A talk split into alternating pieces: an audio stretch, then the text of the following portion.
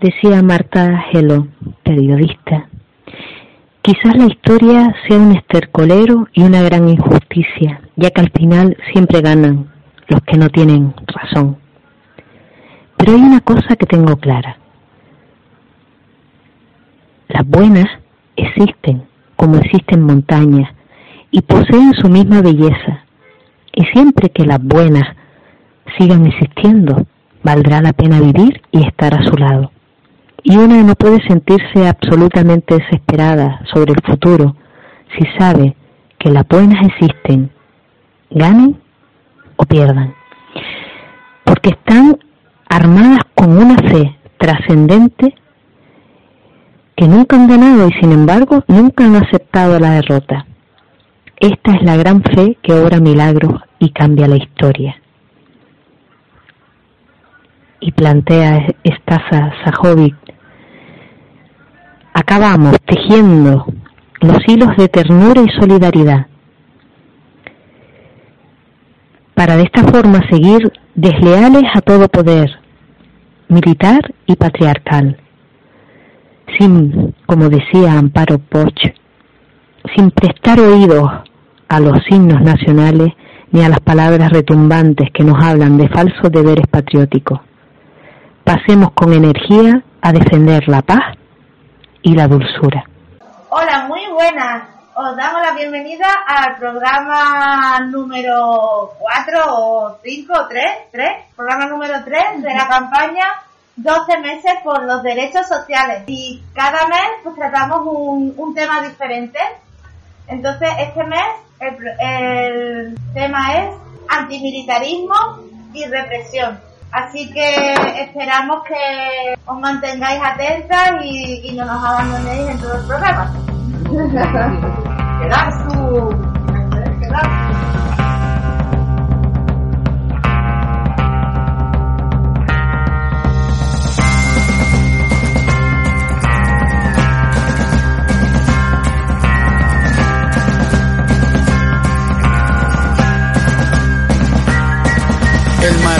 impacta la aguja, la explosión de la pólvora con fuerza empuja, movimiento de rotación y traslación, sale la bala arrojada fuera del cañón, con un objetivo directo, la bala pasea segura y firme durante su trayecto, hiriendo de muerte al viento, más rápida que el tiempo, defendiendo cualquier argumento, le importa si su destino es violento, va tranquila la bala, no tiene sentimientos, como un secreto que no quieres escuchar, la bala va diciéndolo todo sin hablar, sin levantar sospecha, asegura su matanza, por eso tiene llena de plomo su panza, para llegar a su presa no necesita ojos, y más cuando el camino se lo traza un infrarrojo, la bala nunca se da por vencida, si no mata hoy por lo menos deja una herida, luego de su salida no habrá detenida, obedece a su patrono solo una vez en su vida.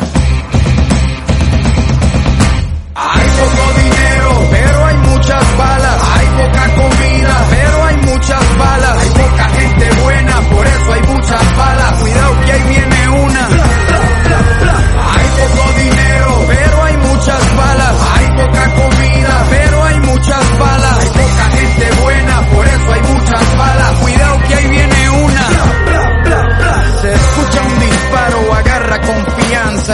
La persigue, pero no la alcanza. La bala saca sus colmillos de acero y sin pedir permiso entra por el cuero, muerde los tejidos con rabia, le arranca el pecho a las arterias para causar hemorragia. Vuela la sangre batida de presa, salsa boloñesa, sirop de frambuesa, una cascada de arte contemporáneo, color rojo vivo, sale por el cráneo.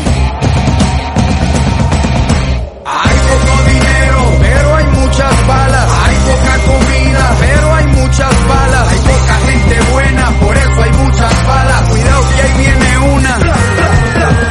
Hay poco dinero, pero hay muchas balas. Hay poca comida, pero hay muchas balas. Hay poca gente buena, por eso hay muchas balas. Cuidado que ahí viene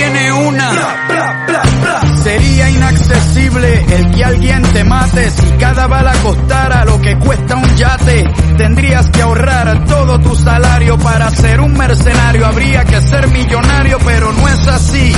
Se mata por montones, las balas son igual de baratas que los condones. Hay poca educación, hay muchos cartuchos, cuando se lee poco se dispara mucho. Hay quienes asesinan y no dan la cara, el rico da la orden y el pobre la dispara. Necesitan balas para probar un punto. Es lógico, no se puede hablar con un difunto. El diálogo destruye cualquier situación macabra. Antes de usar balas, disparo con palabras. Bla, bla, bla, bla. Hay poco dinero, pero hay muchas balas. Hay poca comida, pero hay muchas balas. Hay poca gente buena, por eso hay muchas balas. Cuidado que ahí viene una. Hay poco poca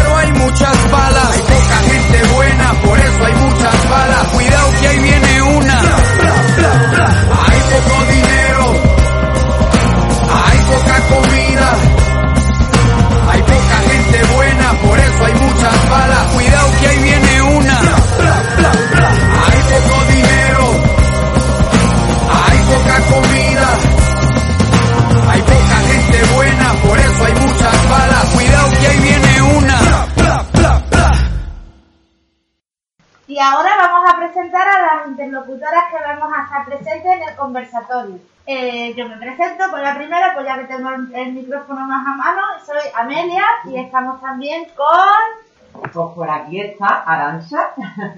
Y también está Simón. Soy Miguel y yo soy Ernesto. Bueno, pues durante este mes, eh, en la campaña sobre antimilita- antimilitarismo y represión, hemos estado en diferentes actividades. Eh, normalmente la campaña se compone de, un texto introductorio, un programa de radio y diferentes acciones o reuniones que tenemos. Depende del mes y depende de, la- de las circunstancias que como nos lo permitan, porque en este año en el que tenemos que llevar mascarilla, vio limitaciones de poder quedar con unas con otras, ¿no? Pues bueno, hemos, hemos hecho lo que buenamente hemos podido. Eh, la primera la primera acción que tuvimos fue una acción en Banco Santander para señalar lo cómo Banco Santander, no solo, otros bancos también, pero en concreto Banco Santander, dedica mucho dinero a proyectos militares en otros países. ¿Y alguna queréis comentar? Bueno, básicamente es lo que ha dicho la compañera. Una de las cositas en el que el, en el primer texto introductorio un poco del, del mes hacíamos hincapié era, bueno, cuánto eh, gasto militar, o sea, cuánto dinero va destinado a gasto militar. Y claro, dentro de ese dinero que va destinado a gasto militar, no solamente está el dinero que está presupuestado en los, presupuestos de- del Estado, es decir, dinero público, sino que también hay otras entidades como son Banco Santander, como son Banco BBVA, como son eh, entidades aseguradoras, que eh, donan también, donan, dan mucho dinero eh, a esta a, bueno, al tema, a esta industria, sí, a esta industria y al tema militarismo. Entonces, bueno, pues en base a eso, en una sede muy famosa, mítica, que hemos visitado ya varias veces por otros temas también, con temas de vivienda y demás, pues nos pusimos con, con nuestra pancarta, nuestros panfletitos y dijimos que ya está bien de que, de que Banco Santander pues dé dinero a, a la industria de la muerte y mientras haya, haya muchísimas personas que, que no tengan casa y mientras Banco Santander esté especulando con, con, con vivienda vacía y echando a la gente que vive en esas casas a la, a la calle. ¿no? Entonces ese era un poquito el, el espíritu de, de haber estado ahí, ¿no? en, en ese banco. Pues sí, eh, gastos mili- militares para escuelas y hospitales era el lema de ese día.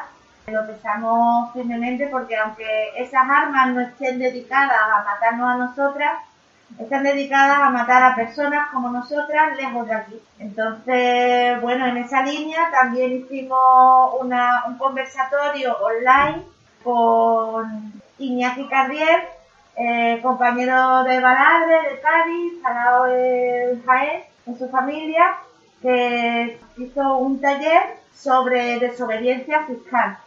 ¿Para qué? Para que en la declaración de la renta, aparte de muchas cosas que comentamos con Iñaki, y, que nos aportó mucho su sabiduría y su, recorrido en el, tema, pues también eso, nos dio un tallercito en el que nos enseñaba cómo eh, desobedecer fiscalmente al gasto militar impuesto en la declaración de la renta. Sí, en ese taller la verdad es que fue muy interesante, lo tuvimos que hacer eh, online, ya sabemos eh, lo que hay, pero bueno, lo hicimos eh, online, la verdad es que fue muy bien, Iñaki eh, nos hizo un poquito una introducción, ¿no? De más o menos cuánto es el gasto eh, en el Estado español, por ejemplo, que se destina a, a gastos militares, también nos estuvo poniendo un poquito en contexto, porque él, como persona inquieta, pues estado en diferentes colectivos, y durante ya algunos años, pues, esa desobediencia fiscal de, los que, de la que nos habló en el taller, eh, bueno, pues se basaba un poquito, sin entrar a, a mucho detalle, pero bueno, como eh, la declaración de la renta, eh, determinado dinero, decir que, bueno, que en lugar de que vaya gasto militar, pues vaya a determinados colectivos eh, de luchas sociales y, bueno, pues que ese dinero vaya destinado ahí, ¿no? Y bueno, yo creo que todas las personas que asistimos al, al taller, pues salimos eh, contentas, eh, nos respondieron curiosidades, inquietudes y, y nos abrió un poco un mundo que, que muchas de nosotras no, no conocíamos, ¿no? Entonces, pues bueno, yo creo que, que contenta de haberlo hecho y aquí también contento y, bueno, pues, fue muy bien y fue como muy necesario. Y que si alguien que, bueno, pues eh, perdió este maravilloso conversatorio y, y, bueno, os interesa o remueve un poquito este tema, pues os podéis poner en contacto con, con nosotras y, y os podemos comentar un poquito cómo, cómo lo podéis hacer. Si también queréis, que parece que no, pero si, como nos dijo Iñaki, ¿no? Es como, pues hay gente que, que, pues, que un euro, hay gente que 20 euros, o sea, lo que se pueda, pero imaginaos lo que podríamos hacer si cada persona quitáramos un euro de ese gasto que está destinado a, a, lo, a, la guerra, ¿no? A, la muerte. Entonces, pues, pues esto, que, que si queréis, pues aquí estamos para que os contactéis con nosotras y, y os pasemos las cositas. Luego también, pues eso, una cosa que se habló durante, durante ese diálogo que tuvimos con Iñaki es como el concepto de seguridad que tenemos eh, en nuestra sociedad de super, super control, ¿no? Como, o sea, es como no creemos que realmente necesitamos un ejército, necesitamos esa maquinaria de guerra, pero luego todo eso se lleva el doble de, de pasta que se llevan a lo mejor las inversiones para escuelas públicas o para sanidad pública. Entonces, ese concepto de, de seguridad, que está también tan, tan arraigado en, nue- en nuestras sociedades. Por otro lado, también, otra de las actividades, por supuesto, ha sido la- lo- lo- los atentados que ha habido por parte del gobierno colombiano hacia la civil. Queremos desde aquí hacer, levantar la voz y denunciar cómo la, la, la protesta civil es un acto que está en derechos de todas las personas, que si la protesta civil no es terrorismo. Están diciendo que los civiles, que la gente del pueblo son los terroristas, cuando los terroristas son ellos. Y han hecho barbaridades.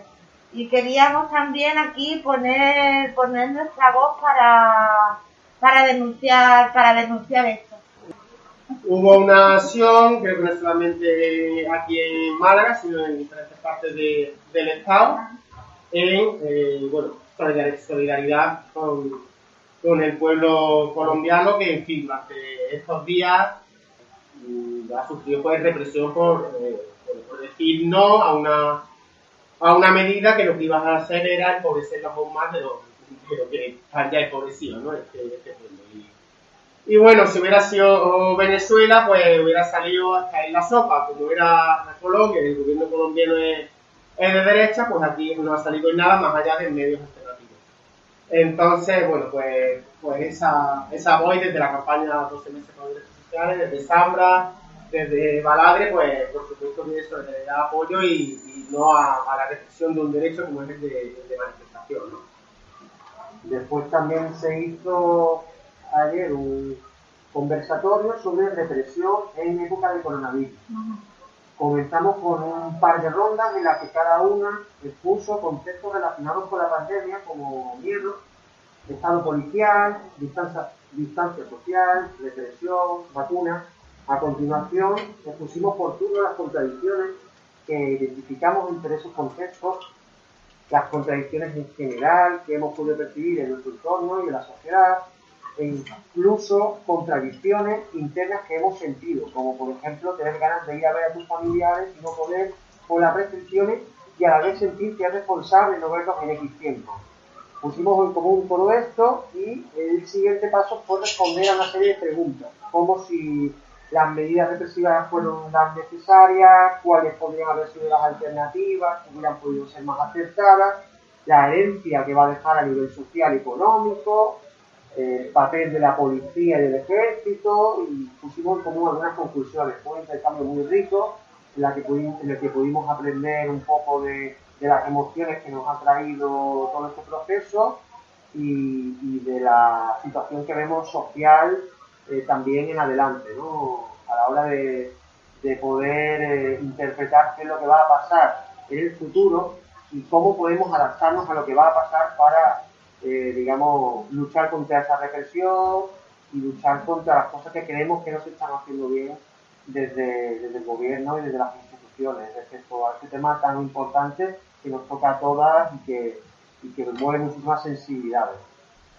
Claro, una cosa que, que, sí se nos, que se nos ha venido a, través de todas estas de todas estas diferentes actividades que hemos hecho sobre represión y coronavirus, como acaba de explicar el compañero Ernesto, el, lo que hablamos de sobre desobediencia fiscal con Iñaki, la acción en el Santander, es como a través de, eh, durante este año, en vez de hacer más inversión en cosas sociales, como, como era a lo mejor de, de esperar o de querer, por parte de los gobiernos, no solamente del español, sino del gobierno también de otros países, como lo que hemos visto que ha pasado en, en Colombia, es que el gasto militar ha subido. O sea, se están preparando para que la gente tenga una respuesta en protesta sobre las medidas sociales, que realmente son muy poco sociales y que, y que van siempre al servicio de las clases más poderosas entonces, por eso, claro, el gasto militar este año se ha duplicado o triplicado. Entonces, esto es, eh, por eso queríamos hacer durante este mes hablar de estos temas, porque en realidad eso vuelve a, volvemos a lo mismo, que, que el concepto de seguridad es muy relativo. Este año, eh, perdón, esta mañana también hemos sido partícipes de, de algo muy doloroso que por desgracia sigue pasando y va a seguir pasando hasta que haya un cataclismo o no sabemos cuánto, claro, eso no lo podemos vaticinar, que es el desahucio de Gloria y sus tres hijos menores. Gloria eh, es una persona muy luchadora que ha estado en la plataforma de afectadas por la hipoteca desde hace mucho tiempo y, ella, bueno, no hace falta formar parte de las plataformas afectadas por la hipoteca, pero sí que ha sido una persona que ha estado en, contacto con, con, compañeras en lucha para evitar los desahucios. Y esta mañana no hemos podido evitar el desahucio de Gloria. Gloria ahora mismo está a camino de un hogar social que le dan una semana a lo mejor a lo máximo le da unos días para intentar rehacer su vida, o sea, unos días que puede ser una semana, tiene tres hijos menores a cargo y no hay ninguna respuesta social que cubra las necesidades ni de Gloria ni de todas estas familias que las están tirando a la calle. Esta falta de derecho que además está acompañada de la militarización absoluta y de la protección militar de los bancos y de las entidades que ejercen esta violencia sobre las familias. Si alguna queréis hablar un poquito de lo de esta mañana. A mí me gustaría poner el, poner el foco en el lavado de, de cara que se hacen los políticos eh, sobre todo de izquierda, claro, que son los que se supone que luchan contra esto, diciendo que se van a, se van a evitar los desahucios con tal decreto, con tal, tal. Se supone que ahora mismo los desahucios no se deberían de producir. Eh, Gloria ha cumplido con todos los trámites que hay que cumplir para que se le haga la moratoria y tal, y no se expulse a nadie en época de coronavirus, como ellos dicen, pero ha fallado en un papel, me parece que la abogada le ha enviado un papel con una referencia equivocada y por eso el juez, al juez se le ha mandado una, una información para rectificar. El juez todavía no ha contestado por la lentitud de la justicia, sin embargo, esta mañana a las siete y media de la mañana, cuando hemos llegado al barrio del Monte Pavero, que ya sabe la policía que ahí se han parado desahucios porque es un barrio en el que hay ocupación, hay, hay precariedad y hay movimiento, eh, hay lucha, pues a las siete y media que hemos llegado hemos visto lo que parecía un, eh, un dispositivo para atrapar eh, a una serie de, de o delincuentes porque había siete furgonetas lecheras, 50 policías a las 7 y media de la mañana cuando era las 9 y media el desahucio.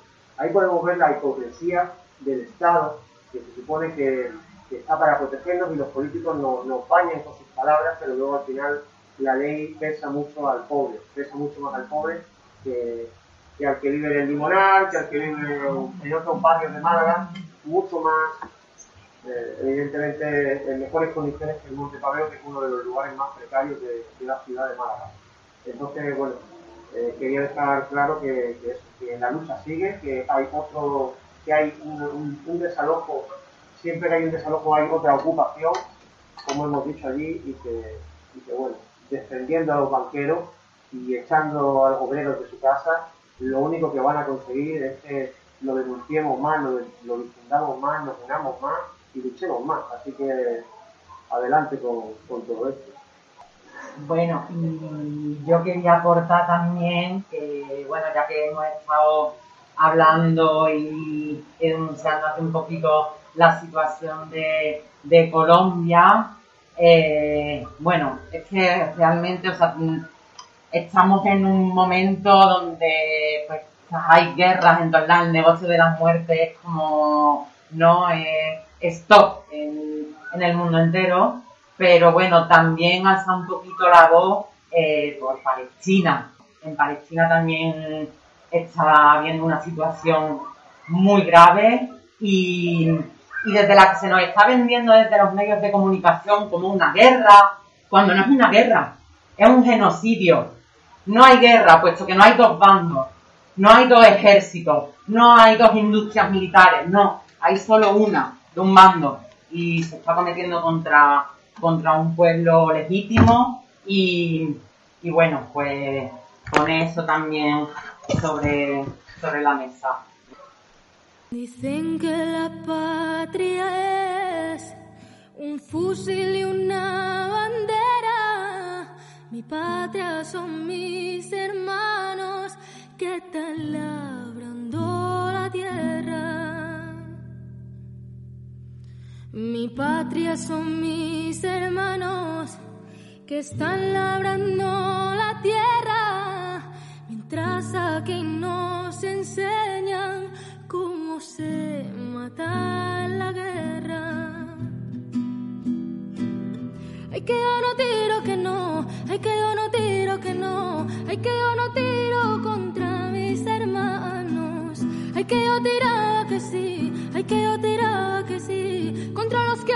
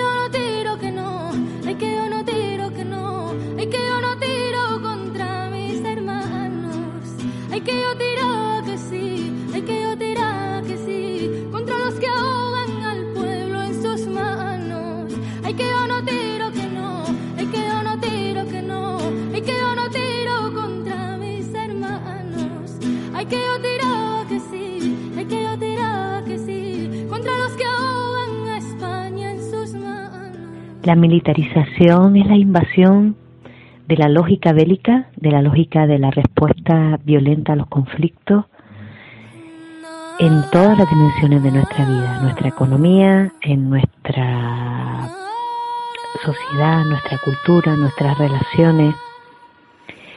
Es importante plantear que esta invasión de, lo militar eh, plantea una naturalización de la violencia.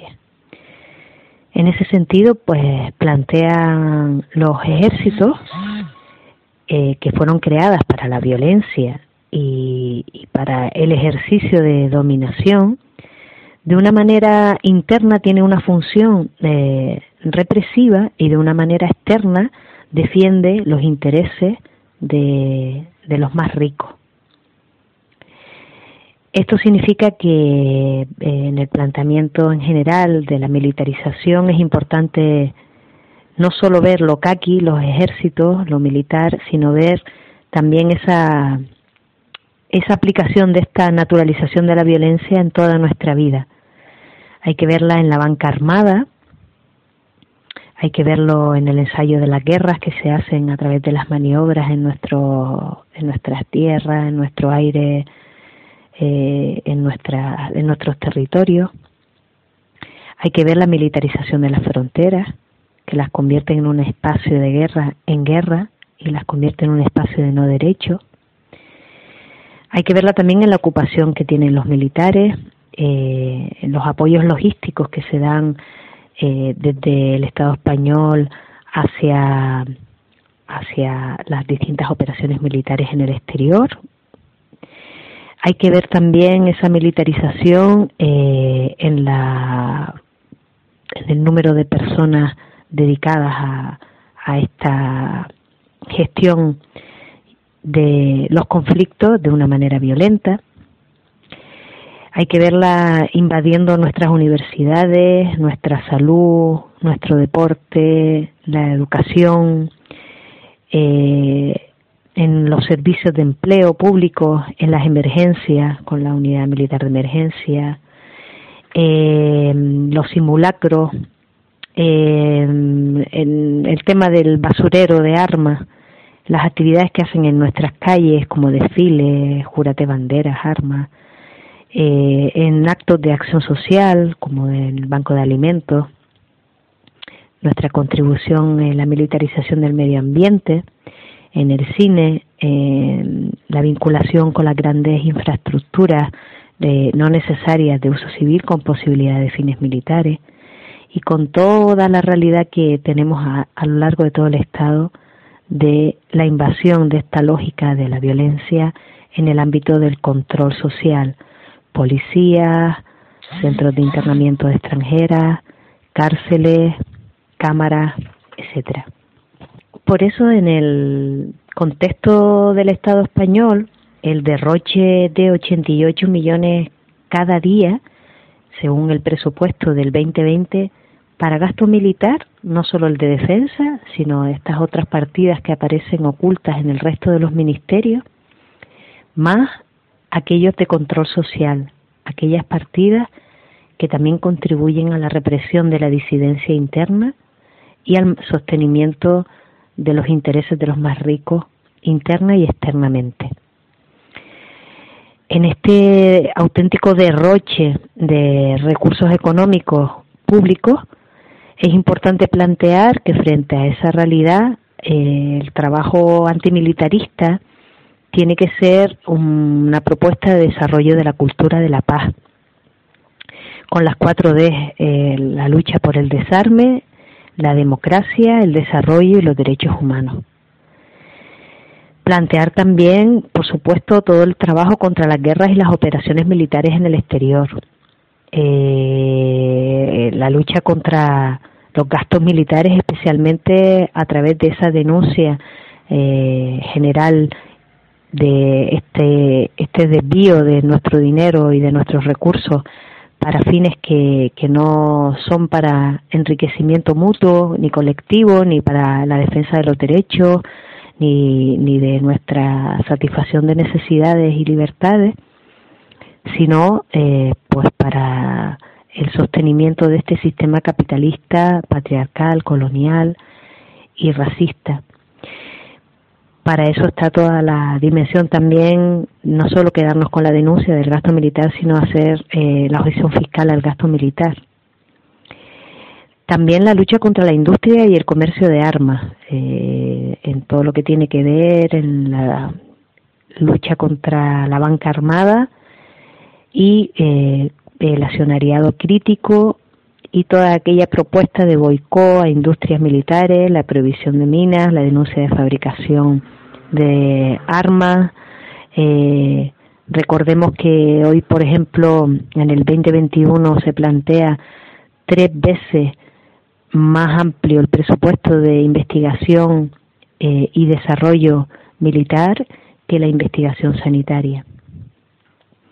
También es importante desmilitarizar la educación porque la guerra no es un juego y hay que promover escuelas de paz, escuelas objetoras a, una presencia militar en las escuelas y, las universidades desmilitarizadas no contribuyendo en proyectos ni de investigación ni en desarrollo para, para esta realidad.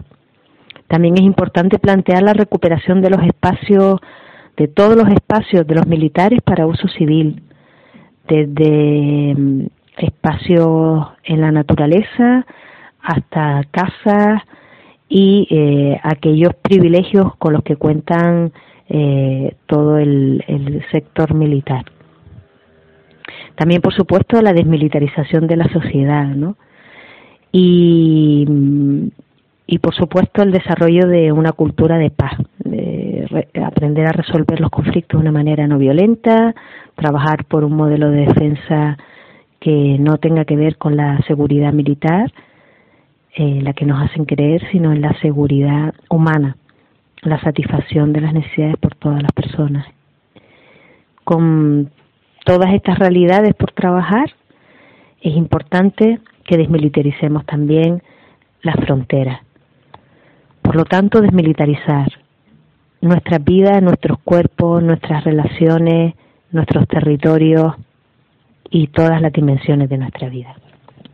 Es importante plantear que no hay paz para la vida en este sistema y que por eso la, militarización, esta invasión de la lógica bélica y violenta en la resolución de conflictos, eh, de alguna manera plantea eh, en claro el conflicto capital-vida y en esta guerra global contra la vida eh, que ofrece el capitalismo, la militarización es una dimensión más. Es importante ver que hay viejas y nuevas violencias, viejas y nuevas guerras, y que hay un concepto que eh, vamos incorporando eh, de Rita Segato, que es el semigenocidio. En ese sentido es importante plantear que eh, la defensa militar defiende patria, fronteras, el status quo, que lo defienden los ejércitos eh, y siempre a las élites, que lo hace preparándose para la guerra por imposición para perpetuar este orden de la barbarie a través de la securitización bajo este paradigma de la dominación.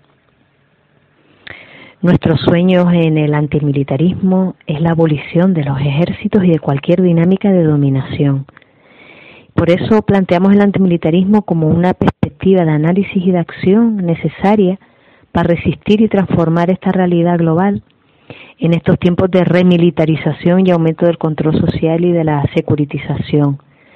Con este antimilitarismo buscamos un cambio de paradigma donde seguridad y defensa eh, no sean definidas por lo militar, sino que apuntamos a esta abolición de los ejércitos como un paso para la destrucción de estas relaciones personales y estructurales de dominación y por tanto de, violencia.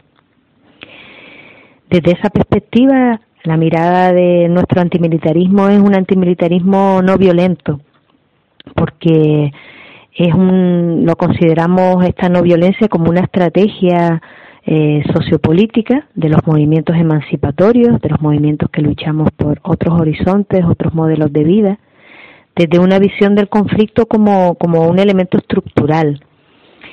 Eh, la no violencia eh, es una estrategia empeñada en la defensa de la comunidad, desde iniciativas comunitarias de base, horizontales, desde los ámbitos personal, colectivo, desde concepciones antimilitaristas cooperativas, sin una orientación a la derrota del oponente, sino empeñadas en, en cambios estructurales en la sociedad, por eso es revolucionaria eh, como estrategia, pero también que busca la revolución moral, cultural y sociopolítica desde lo personal a, a lo comunitario.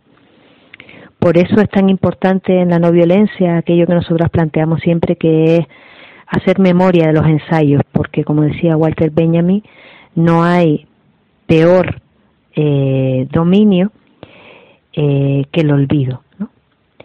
Y por eso es importante recuperar eh, en nuestra memoria colectiva los ensayos no violentos de transformación y la coherencia fines y medios que planteamos desde la misma. Es importante plantear que en este trabajo que hacemos de pacifismo, antimilitarismo no violento, eh, queremos crecer en el paradigma de la seguridad humana y de la defensa social, la que defiende los derechos, las libertades, la sostenibilidad, que quien lo defiende es la gente autoorganizada, que luchamos por el bien común con un trabajo horizontal y horizontalizante de base, con lucha social y desde la cooperación. Un desarrollo de esta cultura de paz eh, donde se van generando procesos de construcción alternativa, de propuestas, de microutopías, de soberanías, de autogestión, de defensa y sostenibilidad de lo más importante que es la vida. También desarrollando procesos comunitarios locales con experiencias no violentas de seguridad y de defensa, ensayando estos nuevos modelos de defensa y de seguridad que señalan estas otras vías de convivencia procesos, eh, por tanto, vinculados a procesos de empoderamiento personal, grupal, comunitario, organizacional y social, para crecer en soberanía alimentaria, en soberanía energética, comunicacional, en soberanía económica, eh, política, cultural. Desde esta mirada, es importante una comunicación y una interrelación donde vayamos compartiendo los saberes, las experiencias, las iniciativas y donde adquiere un, puesto muy importante toda la realidad del ejercicio de la acción directa no violenta. Y por tanto eh, todo el ejercicio de la desobediencia civil que interrumpa, que irrumpa, que bloquee el desarrollo de, de lo que hoy se nos plantea como eh, violento. Y por último, la importancia tan, tan grande de vincular eh, y de, de tejer, de articular eh, las propuestas, las iniciativas, no solo pacifistas, antimilitaristas y no violentas, con una mirada planetaria, con una mirada mundial, sino vincular las luchas también emancipatorias, la anticapitalista, la antirracista, la antipatriarcal, la ecológica, eh, las luchas por la justicia social, a través de campañas donde lo común sea eh, punto de partida y no, y no de llegada, ¿no? Mm, por tanto, respuestas múltiples, interseccionadas, porque sin ecología no habrá paz, porque sin feminismo eh, no habrá paz, sin justicia social no habrá paz, sin anticapitalismo no habrá paz, sin antirracismo no habrá paz, ¿no? Eh, de alguna manera a, hacer todo un trabajo de ya poner hoy ese mundo que soñamos y que estamos construyendo, haciéndole grietas a, a este sistema en el que vivimos. Desescalando el virus militarista, algunos como desde el prefijo fantástico, desnormalizando esta normatividad que ya es letal, homicida y ecocida que defiende el capital. desmilitarizando nuestras mentes, cuerpos, territorios, la gestión de la vida colectiva, de esa invasión de la lógica bélica y violenta como solución a nuestros conflictos, desmarcándonos de respuestas policiales, militares que sostienen este orden de la barbarie y la precariedad e injusticias para las mayorías, desconcentrando el poder violento y dominante que es el ejercicio de sometimiento que causa daño, eliminación y deterioro de un todas que solo salva a las élites. Desecuritizando las sociedades, recuperando la secuestrada seguridad de las manos de lo militar y recuperándola a la satisfacción de necesidades y la garantía de derechos y libertades. Desinvirtiendo en derroche militar y dedicando los recursos para el sostenimiento de la vida y del planeta donde habitamos desarmando los ejércitos, los comercios, las investigaciones, las entidades financieras, las relaciones, acabando con el negocio de las guerras y todo su engranaje. Desempoderando los mecanismos y lógicas que sostienen la violencia y fortaleciendo los procesos comunitarios de soberanías y construcción de alternativas a esta receta envenenada que es el capitalismo. Desaprendiendo la violencia, educándonos para la cultura no violenta, también como estrategia sociopolítica revolucionaria de cambio de estructura, valores y actitudes que sustentan la violencia. Desestimando la violencia y desarrollando la ternura como elemento constitutivo del quehacer político. Desnaturalizando que se derroche en un año de gasto militar lo que se podría dedicar para siete años en garantía de rentas para las personas más empobrecidas descentralizando protagonismos y decisiones, forjando procesos de autogestión, apoyo mutuo, comunales y de participación, desmercantilizando la vida, sin marcar precios a las personas según clase, género, color de piel y otras claves de opresión y desigualdades. Todas las vidas importan, todas. Desprivilegiando nuestras vidas para que los derechos no sean privilegios de pocas y tejiendo sostenibilidad de la vida desde lo esencial, que nunca es lo militar. Desconfinando la acumulación de la riqueza por desposesión de condiciones de vida de la mayoría y redistribuir rentas, propiedades, riqueza y no seguir rescatando, tirando dinero público para seguir haciendo y comprando armas que no salvan vidas, sino que las destruyen. Desubicando espacios de lo militar y reconvirtiéndolos en lugares y usos para la defensa de los derechos y las libertades, destejiendo los hilos de la guerra, los recursos económicos, los humanos y los ideológicos que la sostienen, sobre todo acá, en el norte global, donde comienza la guerra. Decreciendo en obediencia, en jerarquía, en autoritarismo, en machismo, en todos los contravalores que permiten enraizar el militarismo despatriarcalizando este sistema que nos mata por ser mujeres, este milipatriarcado que nos devora, que desprecia y explota todo lo que referencia a ser mujer. Desprivatizando, fortaleciendo lo público, lo de todas, con gestión comunal y desde procesos de garantía, protección y respeto a los derechos. Desmontando fronteras, muros, construcción de amenazas y enemigos que convierten en guerra los espacios que tocan. Deshaciendo esta plutocracia que es defendida con ejércitos que se ven y con órdenes que se interiorizan, rehaciendo procesos comunitarios y de autogestión que nos hacen partícipes de la vida que habitamos, descolonizando nuestras necroeconomías, necropolíticas, necroculturas, que convierten la vida en mercancía, en objeto de consumo y cálculo, y ponen en balanza las vidas que importan y las que no.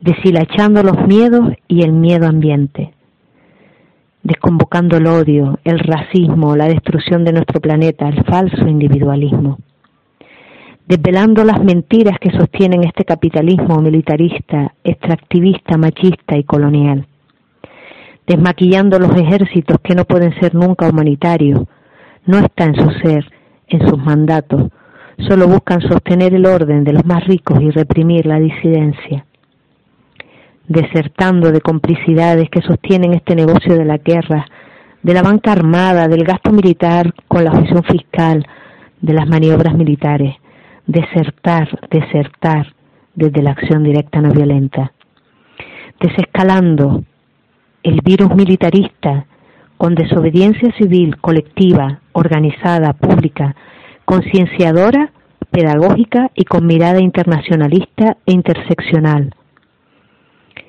desnudando la injusticia y la guerra para encontrarnos en paz, desobedeciendo su propagación hasta que la dignidad se haga costumbre. Este es el contestador automático de Zambra. Para dejar su mensaje antirrepresivo, espere a después de la señal. Pi. Compañeros, buenas noches. A esta hora no sé qué estoy sintiendo, si es rabia, impotencia, dolor o tristeza. Desde las 7 de la noche que, 6 y 40 que entré al punto de resistencia donde hago parte o quiero ser parte de la primera línea, lo único que he hecho hasta esta hora en mi carro es llevar heridos. Punto de resistencia Calixo, donde tengo que llevar jóvenes heridos de bala por parte de la Policía Nacional. De verdad le digo, muchachos, que en mis tantos años de experiencia en la lucha por los derechos humanos, en la lucha por la defensa de los menos necesitados, de los más necesitados, perdón, en la defensa del sindicalismo en Colombia no había vivido tanta masacre,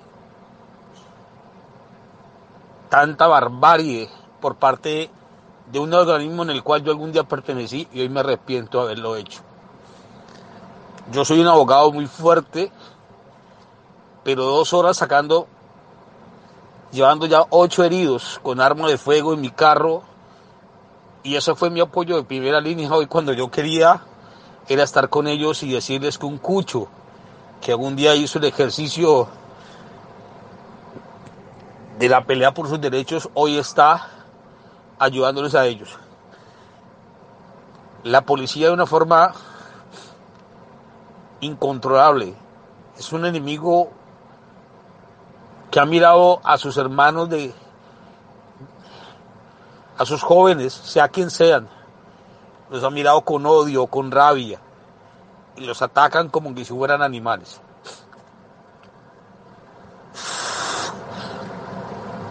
Ver cómo mi carro se convirtió en ambulancia para sacarlos a un hospital cerca, ver mamás llorando a sus hijos heridos, no sé si llegaron muertos, pero llegar a, a que yo hice fue mi primera línea hoy de ambulancia, no lo he vivido en mi vida. Ni cuando hice parte de esa cochina institución llamada policía. Hoy no quiero ni siquiera volver al sitio porque me duele tener que sacar más, más colombianos jóvenes que por tener cero oportunidades hoy gritan por solicitar una oportunidad y este estado triple hijo de puta no le importa un culo y los está asesinando. Disculpe que les cuente esto, pero tenía que hablar con alguien. Con alguien porque esto duele. Duele que cuando quisieron hablar fuerte, le estaba buscando la represión a través de las armas. Y si esto no le ponen un paro, ya va a haber más muertos y ojalá nos toque a nosotros. Solo digo, oren, oremos para que el Dios Todopoderoso le ponga la mano a esto y toque corazones. Porque el pensar diferente, el gritar diferente y el necesitar que se lo mire diferente, no le pone la pie en la espalda. Le pone el micrófono frente a usted para que pueda ser escuchado. Pero quieren callar esa voz de esos jóvenes buenos o malos, con vicios, con lo que sea. Son seres humanos que hoy quieren gritar.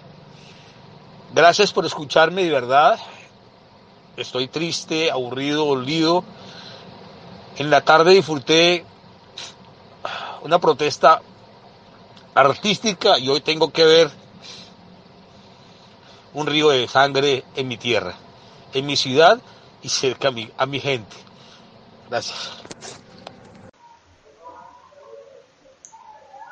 Yo me quiero acordar de, de Molero, que está en la cárcel injustamente, un montaje policial por la protesta, quiere decir que no hay que irse a Colombia, hay que estar con el pueblo colombiano, pero que esto mismo está ya ocurriendo aquí. Aquí ya hay unas leyes mordazas que, que tienen a las calles mudas como en la dictadura.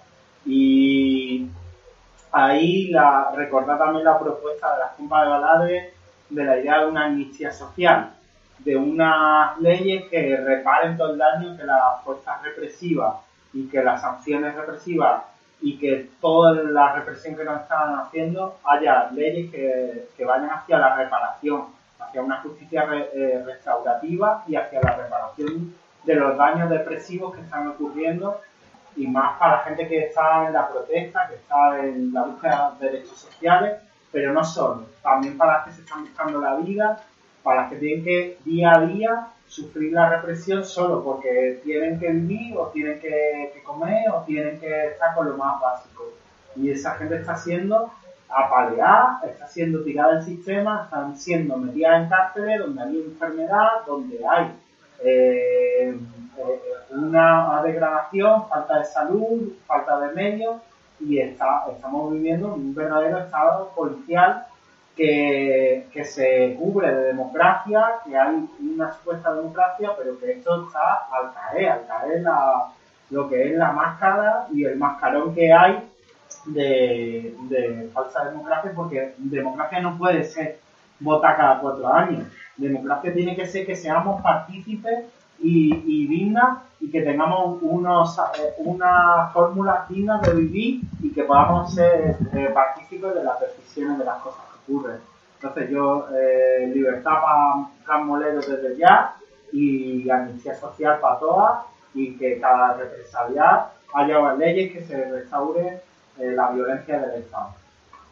Bueno, y en, en un poquito en complemento con lo que ha comentado el compañero de Amnistía eh, Social, eh, también va un poquito eh, eh, junto el tema de la renta básica de las iguales. Es una propuesta que, lleva, que, bueno, durante toda la campaña está puesta como troncal porque entendemos que no es la única, pero es una, una herramienta más que lo que pretende es bueno, que las personas, todas las personas vivan de manera, de, de manera digna, porque la represión no es para todo igual, como ya os suponéis, la represión no reprimen al presidente del Banco, a la presidenta del Banco Santander, ni reprimen al presidente del BBVA, reprimen a las personas pobres, de los barrios pobres en exclusión, que eh, se las tienen que ver luchando y, pe- y peleando para, para buscarse esa vida digna y en, y en esa y en esa lucha eh, pues hacen eh, toman medidas totalmente legitimadas pero que desde el punto de vista legal pues a lo mejor no son eh, no son muy legales algunas pero es que cuando el hambre aprieta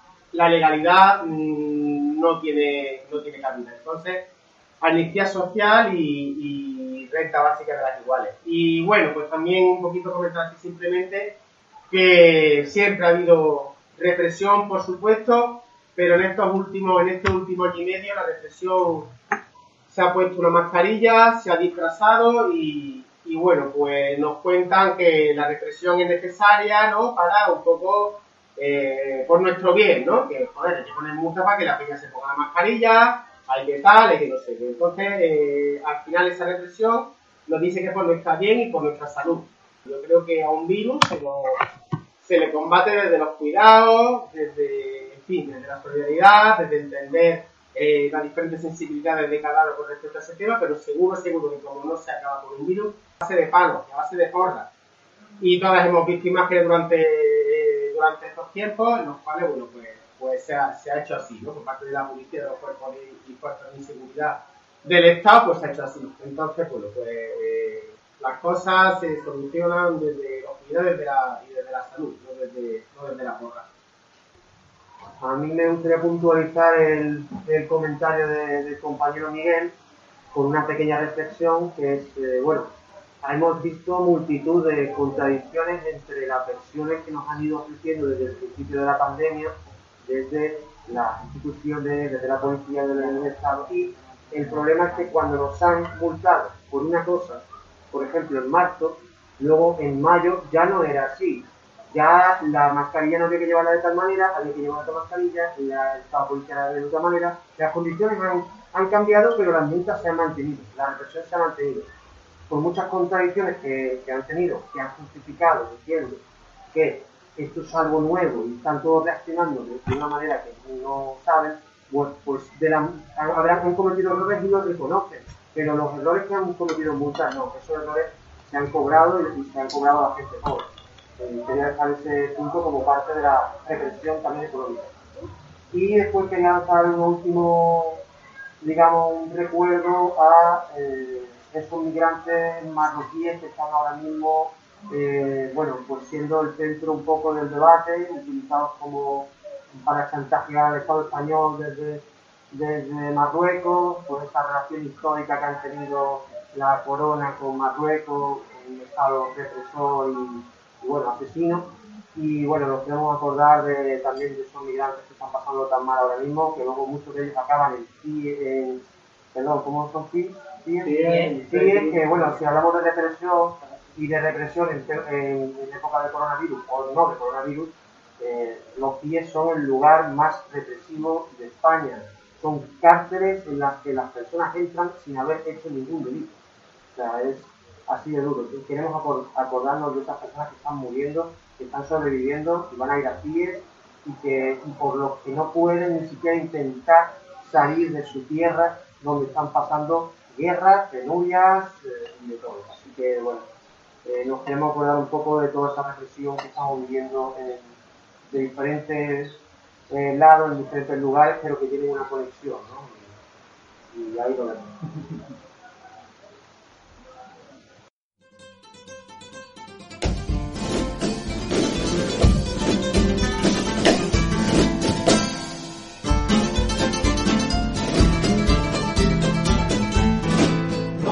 cómo sale usted a la calle. Me gusta su uniforme porque tiene tres o cuatro mil detalles que lo hacen que se sienta más chuleta y más valiente y que lo trate la gente como una autoridad. No me gusta cómo habla. Se lo dice un ciudadano que trabaja en el taller de las palabras, enseñando a utilizarla con más propiedad que usted. No me gusta cómo no me gusta cómo anda, no me gusta que me pida ni mi nombre ni el carnet, no me gustan sus pistolas, porque se disparan solas y que pase por mi calle. Solamente va a apuntar que aparca regular mientras junto a nuestros hijos aquí vienen los alíos y usted mira para otro lado y luego sale disfrazado de antidisturbio calero le da un gatillo puñetero y le ha puerto y mutilado a un obrero no le gustan sus pistolas porque se disparan solas y encima va a denunciar a un chirigotero que le canta lo que piensa sobre usted. Pues corra y denúncieme que yo también lo pienso igual. Pero antes de que termine y que me quede el dinero que por eso mi gobierno le ha pagado, que va a tener un trabajo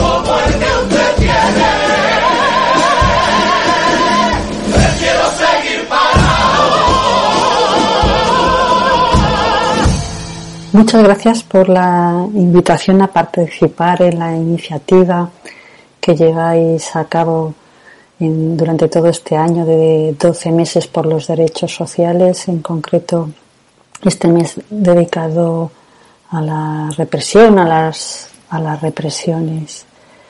Yo quería compartir un poco más desde el punto de vista de, de, desde el que yo trabajo, ¿no? Que es más desde lo jurídico y hablar un poco de, del castigo y lo que representa el castigo para las desobedientes, ¿no? Y, y cómo históricamente, ¿no? En, la, en nuestra cultura occidental y a lo largo pues, de la historia, las mujeres y las disidencias que han desobedecido los mandatos de género impuestos, ellas que se han rebelado contra la opresión, pues han recibido los más diversos castigos, ¿no? Desde la soledad, el destierro, la cárcel o hasta la muerte. Ejemplos tenemos miles, desde Lilith o Eva, o en actualidad Milagros Salas en Argentina o la Machi Francisca Liconao en Chile. Bueno, cada una puede poner un rostro de aquellas mujeres emblemáticas que están siendo o han sido castigadas por, por romper ¿no? con, con los mandatos del patriarcado. Y lo que tienen en común todas ellas es que han recibido castigos ejemplarizantes, castigos para servir de ejemplo y, que no nos atrevamos a transgredir. En muchos casos, estas, las mujeres que han desobedecido, que, que se desobedecen, bueno, pues son, se las tilda de malas, entre comillas, o malvadas, ¿no? La historia cultural que se ha construido sobre esta la maldad de las mujeres, bueno, pues es, es larga y, está combinada con, con, el miedo a estas mujeres, por un lado, y por otro lado con la importancia de controlar la sexualidad, que también está unido a, temas de territorializaciones o nacionalismos. Y además es que es importante eh, este control ejercido sobre las mujeres y disidencias porque eh, ellas tienen un, papel asignado por el propio patriarcado muy importante, que es el de transmisoras de la cultura. Entonces, eh, era indispensable controlar y subordinar a estas mujeres para eliminar los elementos que eran disfuncionales o, paganos. Silvia Federici, en su famoso libro Calibani y la bruja, al analizar la transición del feudalismo al capitalismo, llama la atención sobre la importancia que tiene la subordinación de las mujeres y la importancia que, han tenido en el desarrollo de este modelo económico y además en la construcción de la, de la sociedad en la actualidad. Ella hace un, amplio repaso por la historia del castigo a la insubordinación femenina eh, respecto de la autoridad patriarcal en este, en este periodo, lo que llevó a la ejecución de, cientos de miles de mujeres consideradas brujas, entre comillas. Y este castigo a las brujas, a las mujeres que, se fueron consideradas eh, subhumanas, se vio justificado en una obra muy importante en la época, que es el Maleus Malificarum, un libro que conocido como El martillo de las brujas, un libro que fue escrito entre 1485 y 1486 y que dio autoridad a los jueces, a magistrados y a sacerdotes para justificar la tortura y el asesinato legal de miles de mujeres. Este libro, El martillo de las brujas, señalaba eh, eh, específicamente a las mujeres como el enemigo a combatir, debido a que le atribuían a las mujeres una naturaleza de pecadoras, sobre todo aquellas que rompían los estándares o el corsé que las normas sociales les imponían y que era visto como una subversión no solo frente a la religión, sino también eh, frente al Estado. De esta manera, según lo que recoge Silvia Federici, eh, que, sitúa este genocidio en la base de la construcción del capitalismo, ¿no? como este exterminio de las brujas y la extensión del control estatal a cualquier aspecto de la reproducción se convirtieron en las piedras angulares de esa acumulación primitiva de la que nace el, capitalismo. De tal manera que los cuerpos de las mujeres, su trabajo, sus poderes sexuales y reproductivos, la capacidad que tenían de curar, fueron puestos bajo el control del Estado y además se castigan de forma pública y con gran sadismo eh, para que se pudieran ver estos comportamientos eh, como deleznables por parte del, resto de la población. En, todo esto también se llevó fruto del colonialismo pues al, al continente americano donde bueno allí se, se mezcló con, con, el racismo a los instrumentos de, de control.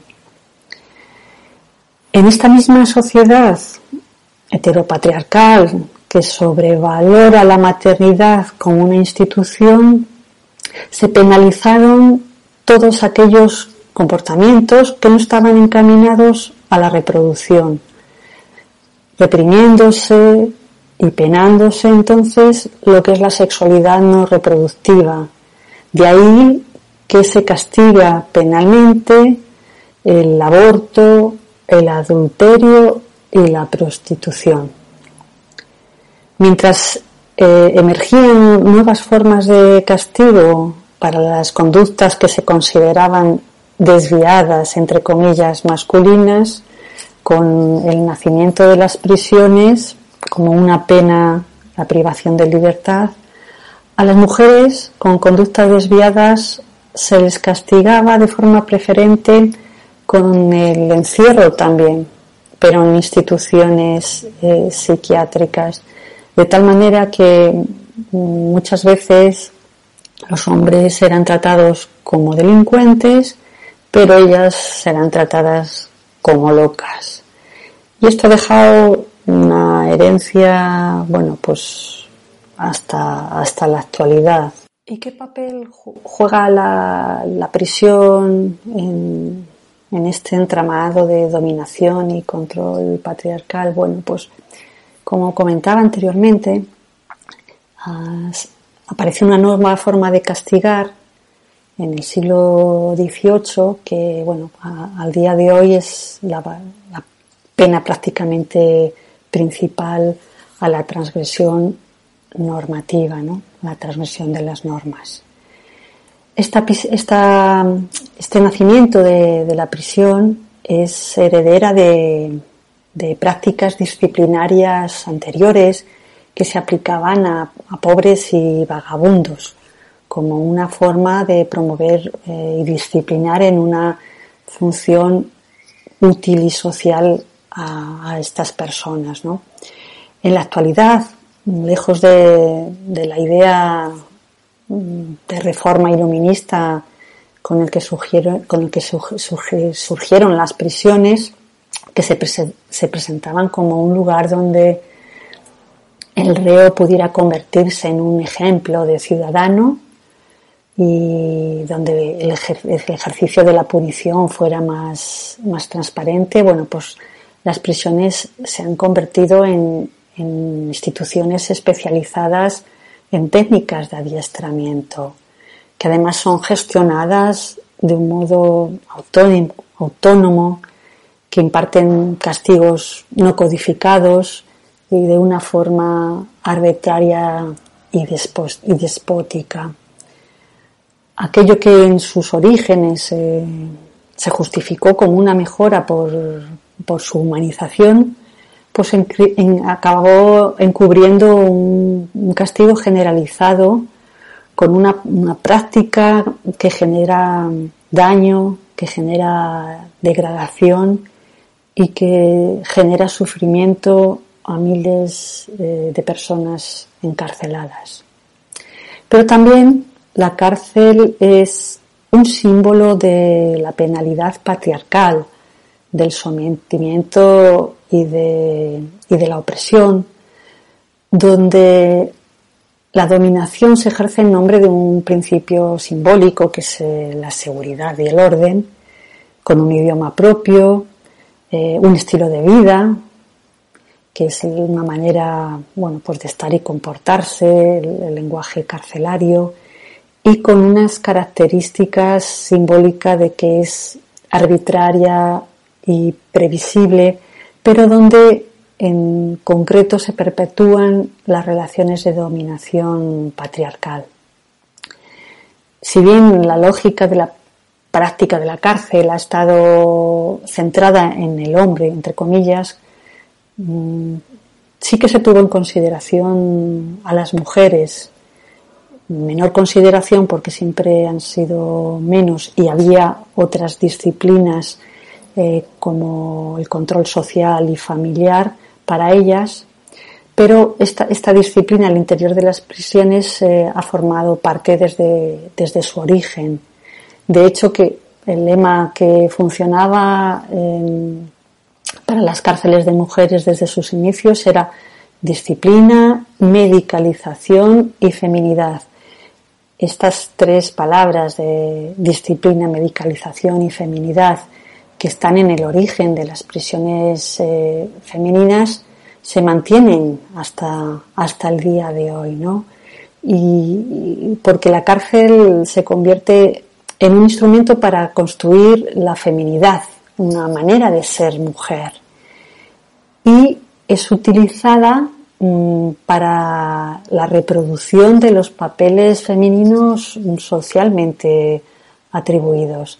De tal manera que nos encontramos que al control social informal que se aplica a las mujeres y disidencias fuera de la prisión Dentro de la cárcel, este control se aplica eh, mediante una red de sutiles disciplinas que lo que hacen es anular la, autonomía y la personalidad y la identidad eh, de las mujeres, mm, niega su condición de, adultas debido pues, a unos procesos de infantilización a los que se ven sometidas. Y esto está representado, por ejemplo, con una férrea regulación de los, de los horarios y el tener que pedir permiso para todo y no gozar de, la mínima autonomía, ¿no? Y esto mm, no solo el hecho de tener que pedir permiso para todo siendo una mujer adulta, no, no solo impone un rol de sometimiento sino, mm, y antinaturalidad en un adulto, sino que eh, supone además una, acción directa en la intromisión de, la identidad personal. La cárcel, así tal como está construida, es además una expresión simbólica del poder punitivo patriarcal. Es una institución que, transmite los presupuestos de la dominación patriarcal. Por lo tanto, dentro se dan las mismas condiciones de discriminación de género que en el exterior, atravesadas por los factores de interseccionalidad, de situación socioeconómica, de orientación sexual, de etnia, de nacionalidad, etcétera, pero amplificadas. En las cárceles eh, de mujeres, además, se unen los sistemas de control punitivo eh, y patriarcal que en realidad, en realidad lo que hacen también es reforzarse, se fusionan y se, y se refuerzan. una diferencia eh, importante de género en, las prisiones de mujeres es que eh, cómo afecta la, la, relación con, las personas eh, familiares o con, los hijos y las hijas, ¿no? En el caso de que se traten de privadas de libertad que sean madres. En este caso, además, lo que se entra a juzgar es la idoneidad, en este caso la falta de idoneidad de las mujeres reclusas como progenitoras, confundiendo muchas veces que el delito con, con delito porque es el, por el que se está presa, con esa capacidad y, competencia para ser madres, lo cual, bueno, pues no, no tiene nada que ver, ¿no? Pero de, esta forma se está legitimando la intervención del Estado y del derecho eh, de, intromisión en ámbitos de la vida familiar y, privada que son situaciones que fuera de los, de los muros no, no se permitiría esa, esa intromisión. Entonces se usa la maternidad en las reclusas como una herramienta más de, corrección y de control eh, de las mujeres. Este es el contestador automático de Zambra. Para dejar su mensaje antirrepresivo, espere a después de la señal. Pi. Un saludo fraternal a todos los colombianos migrantes, en especial al colectivo que lidera la iniciativa Colombianos por la Paz en Portugal les habla Giovanni Calvo Triana, líder social y representante de los docentes en la Asociación de Educadores de Cundinamarca. El paro nacional en Colombia continúa y se mantiene con firmeza, porque primero, el gobierno nacional en cabeza del presidente Iván Duque no tiene voluntad para atender el pliego de emergencia presentado por el Comando Nacional de Paro. Segundo, el gobierno ordena un despliegue militar para desbloquear las vías del país, lo cual produce ataques directos a los manifestantes.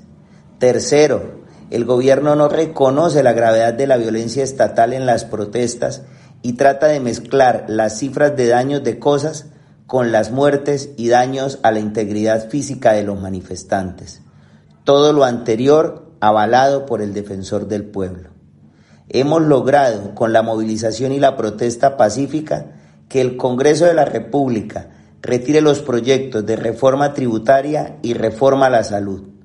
Esto sin la garantía de que sean tramitados nuevamente. También en este momento estamos pidiendo al Estado una inversión real en educación que permita que los 411 mil jóvenes sin la posibilidad de ingreso a la educación superior tengan el derecho de una formación pública, gratuita y de calidad. Y así evitemos que migren del país en búsqueda de oportunidades académicas. El apoyo de todos los colombianos es fundamental en la transformación social. Por eso agradecemos y resaltamos el esfuerzo de todos los migrantes que han ayudado a visibilizar la violación del Estado Social de Derecho, en especial al colectivo Colombianos por la Paz, que genera pensamiento crítico y mantiene la memoria colectiva de nuestro país. Viva el paro nacional, vivan los colombianos que luchan por un mejor país. Un abrazo fraterno para todos. Bueno, pues hasta aquí el, el conversatorio de este mes sobre antimilitarismo y represión no solo en el Estado español, sino como hemos podido experimentar durante este mes en muchos sitios del mundo. Esto, esto es un problema que, nos atañe a, nivel, a, niveles globales. Entonces, bueno, que esperamos que, os sirva para, reflexionar y, que nos sirva a todas para, para darnos cuenta en aunque ya lo sepamos, pero en este mundo tan injusto que por lo menos no nos den no nos den gato por liebre, ¿no? y, muchas gracias por estar aquí, a todas las, compis que habéis venido y a las que estáis al otro lado, pues muchas gracias también por, por vuestra lucha y por, y por estar atentas, vamos, que no... Aquí estamos, para lo que haga falta.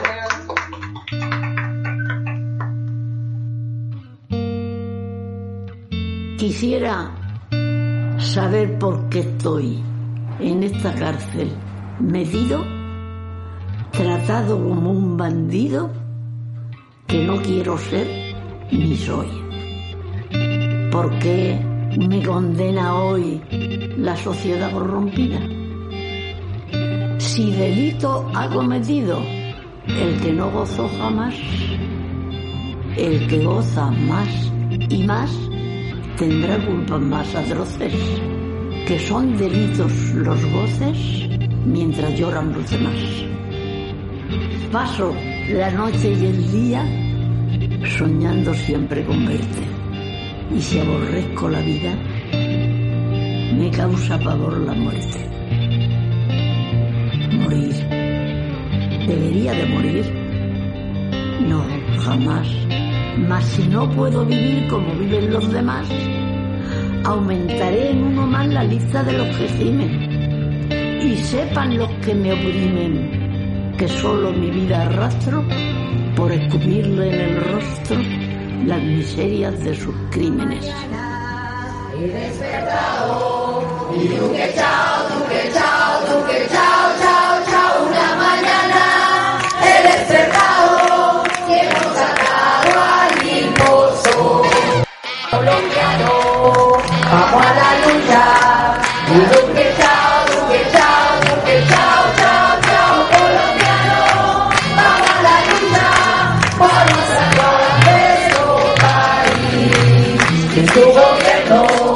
sigue matando